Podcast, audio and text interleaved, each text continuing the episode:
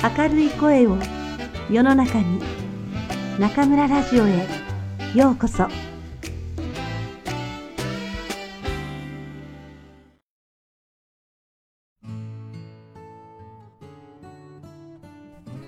あなたにありがとう。松浦弥太郎。第一章。人とつながるということ。始まりはいつも自分から。愛情を伝える。人間関係について考えると3つの言葉が浮かんできます。育てること守ること与え続けること。人との関わりとは育てる守る与え続けるというこの3つの営みだろうと僕は思っています。人と人とのつながりが突然生まれること。ふとした出会いがかけがえのないものに変わっていく。その小さな奇跡を体験したことがある人もたくさんいるでしょう。例えば友人や恋人といったあなたの人生になくてはならない存在の人も最初はちょっとしたきっかけで親しくなったかもしれません。たくさんの人の中から一人選びさあ今日からこの人と仲良くなろうと決めるようなケースは稀でしょう。家族にしても、この人を家族として選ぶと自分の意思で決められるのは、せいぜい配偶者くらいのものです。魂のレベルでは、自分が両親を選んで子供として生まれてきたと思っていますし、生まれてきた子供にしても、きっとそうだと思いますが、これは意識の及ばない範囲のこと。不思議な縁や必然がより集まって家族になるという要素が多かれ少なかれあります。人知の及ばない何か偉大なるものに引き合わされたかのような出会いを自分を取り巻く人間関係に変えるのは奇跡ではなくその人自身だということです。育てる、守る、与え続ける。このたゆみない営みを誰もがしている。いや、していかなくてはならないのだと感じます。あらゆる人間関係において、コミュニケーションの大切さ、必要性が声高に語られています。ところで、コミュニケーションの目的とは何でしょう？お互いに伝えたいことをきちんと伝え合うことでしょうか？思いやり、気遣い合うことでしょうか。それとも、みんながそれぞれ自己主張することでしょうか。慣れ合いにならないように気持ちを正直に言葉にすることでしょうか。いろいろあるように見えますが、おそらくごく単純な話ではないかと僕は思うのです。コミュニケーションの目的とは、相手に自分の愛情を伝えることではないかと。男女の恋愛に限ったことではありません。家族や友人、職場の人であっても、愛情を伝え合うことなしに成立する関係はないでしょう。物に対してでも、自然に対してでも、愛情を伝えなければ、つながりを築くことはできません。例えば、お皿を割ってしまったのなら、その原因は自分の愛情不足です。お皿に対してたっぷりの愛情があれば気にかけるし大切にします。割ったりしないよう丁寧に洗います。お皿は自然に割れたのではなく自分が割ったということ。手が滑ったからではなく自分の愛情不足が存在な扱いにつながり、結果としてお皿を壊したということです。同じように人間関係がうまくいかなかったり、宝物みたいだった絆がほどけてしまいそうな時は、大抵どちらかの愛情不足に理由があります。これまでの自分自身のことを顧みても、あのトラブルは僕の愛情不足のために起こったと苦さとともにつくづく思い知ることが多いのです。自分は愛情を伝えているだろうか立ち止まって考えてみることが人間関係の三つの営み、育てる、守る、与え続けることにつながります。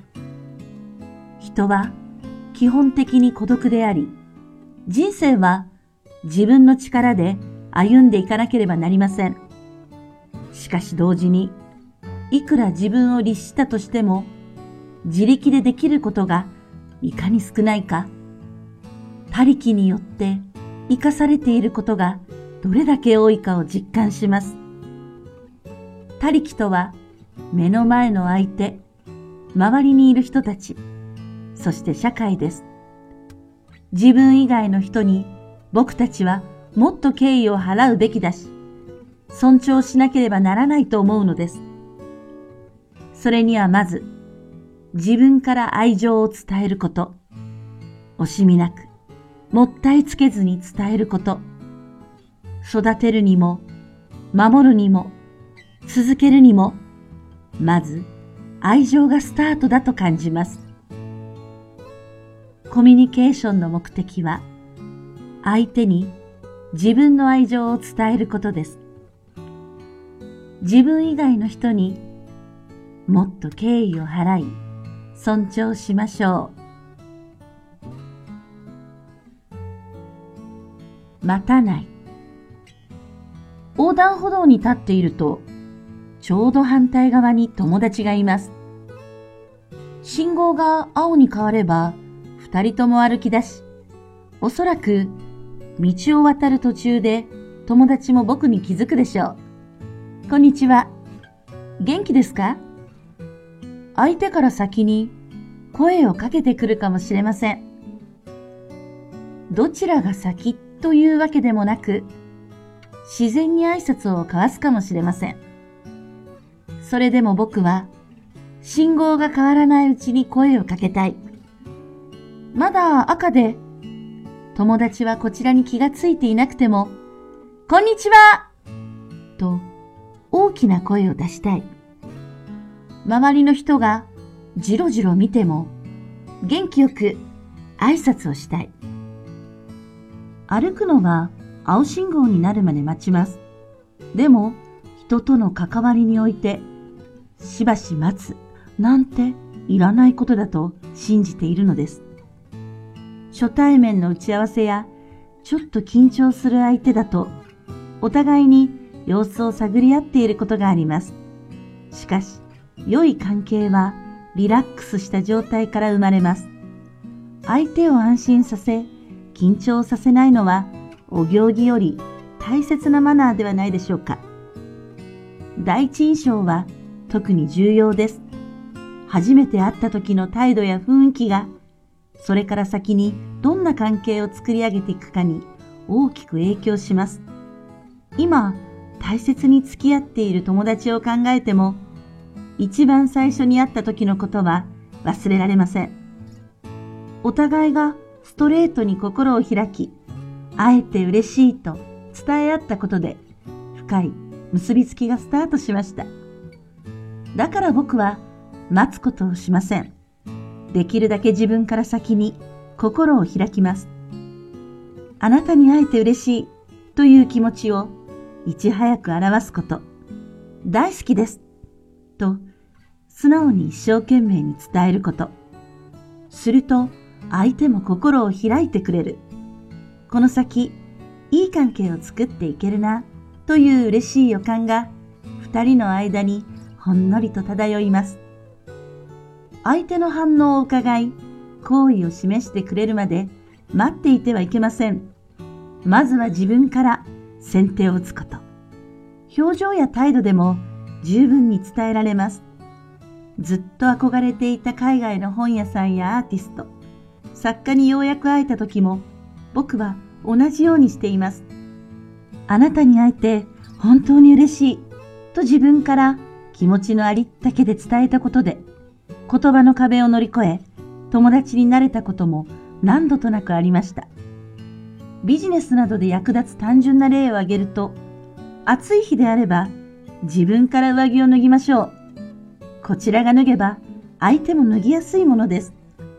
上着を着ていた時はカチッとしていた人もシャツが可愛らしいチェックだったりしてちょっと隙が見えます。人間らしさ、ユニークさ、シャツに限らずその人の内面がほんの少しでも見えればお互いが安心して関係を築きやすくなります。付き合いが長い相手であっても、シビアな話をしなければならない時には、心の窓を開くことから始めます。今、この人は僕に対して少しは心の窓を開いてくれているのだろうか。それを確かめてからでないと、肝心の話はできないと思うのです。取引先へのクレーム、仕事上のなかなか言いにくい話、プライベートで深刻な話をするときも同じです。突然、きつい話を切り出すというのは、相手にとって大層な負担だし、あまりにも思いやりのない行為。解決する話もこじれてしまいかねません。もちろん双方が、そろそろ窓は開いているかなと伺っているのもくたびれます。そんな時も僕は相手の緊張が自然にほぐれるのを待ったりはしません。まず自分がリラックスし緊張を解いてみせることで相手の心の窓を開けてもらうようにしています。待たないとは言葉を変えれば受け身にならないということ。せっかちだったり自分勝手とは違います。こんなことに関わったらトラブルに巻き込まれるかもしれないという時も、いつも自分から絡んでいく気概を持ちたいと思います。別に頼まれていないから自分が手伝わなくてもいいという腰が引けたやり方はきっぱり捨てると決めています。家族でも友情関係でも仕事でも声をかけられるのを待たずに自分から声をかけて関わっていくこと。その勇気があって初めて人との出会いに恵まれます。大切な人と深いつながりを持てます。